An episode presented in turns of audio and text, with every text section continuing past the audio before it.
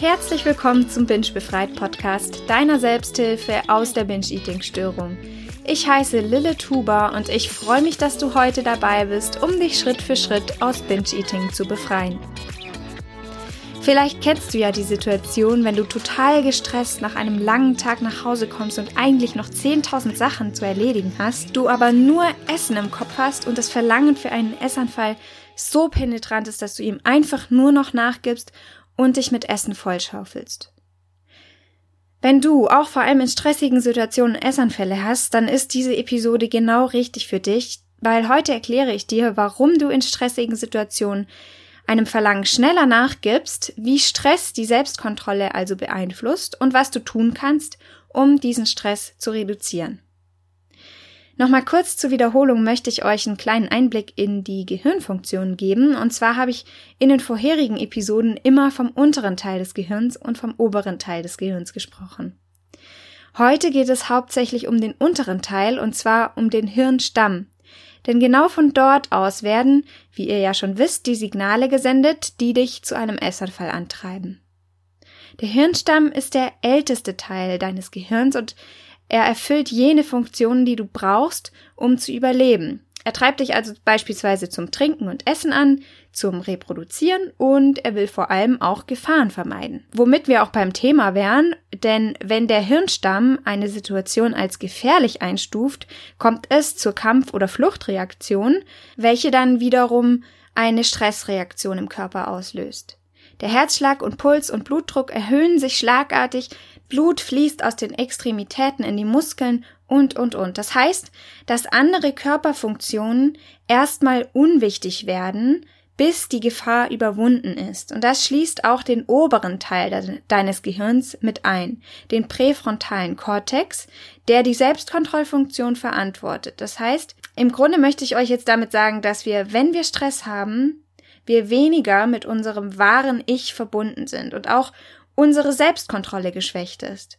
Bei Stress ist dein Gehirn also in einem Status, in dem du mehr Energie aufwenden musst, um den Verlangen zu essen bzw. dem Verlangen für einen Essanfall zu widerstehen.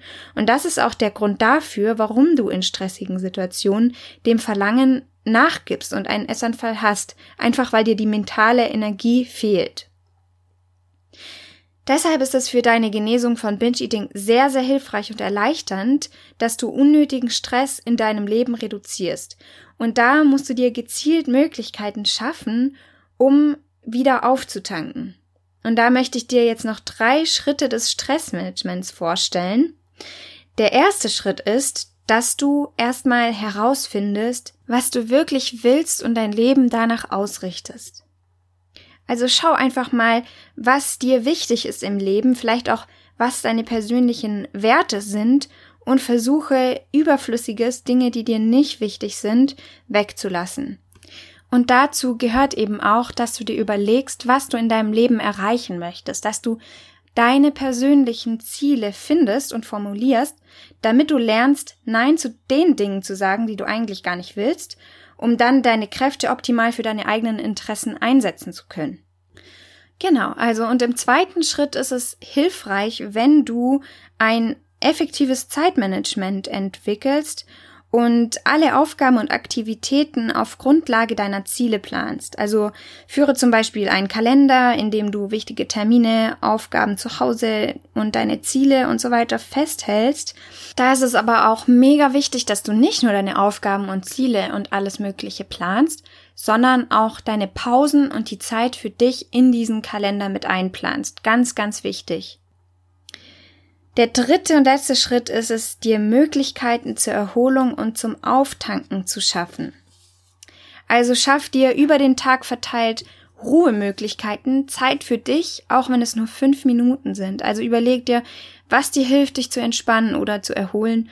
Und ja, vielleicht ist das bei dir Meditation, vielleicht ein Spaziergang, Musik machen, malen, schreiben. Finde einfach deine eigenen Kraftquellen. Und jetzt zum Schluss möchte ich noch euch nochmal das Wichtigste aus dieser Episode mit in die Woche geben. Stress wird vom unteren Teil deines Gehirns, dem Hirnstamm, verursacht und bewirkt, dass einige deiner Körperfunktionen wie auch die Selbstkontrolle unwichtig werden und in stressigen Situationen geschwächt sind. Um Essanfälle in stressigen Situationen zu vermeiden, ist es also wichtig, dass du deinen Stress reduzierst. Das war's auch schon wieder für heute. Ich danke dir herzlich fürs Zuhören und als kleine Anmerkung möchte ich dich nochmal an das kostenlose 10-Wochen-Coaching erinnern. Wenn du nicht weißt, worum es geht, als kleines Experiment suche ich fünf Betroffene von Binge-Eating, die ich dann zehn Wochen lang auf dem Weg aus der Essstörung begleite.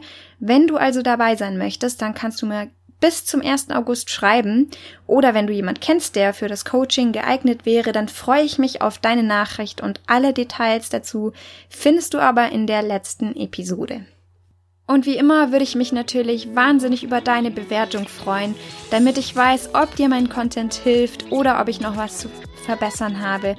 Und ja, da nochmal auch ein großes Dankeschön an die, die mir schon eine Bewertung abgegeben haben. Es hat mich so gefreut, die zu lesen. Vielen, vielen Dank. In diesem Sinne eine wundervolle Woche und bis nächsten Montag. Als kleiner Disclaimer, dieser Podcast ist kein professioneller Therapieersatz. Binge-Eating kann starke gesundheitliche Konsequenzen haben und ich rate dir zu ärztlicher und psychologischer Hilfe.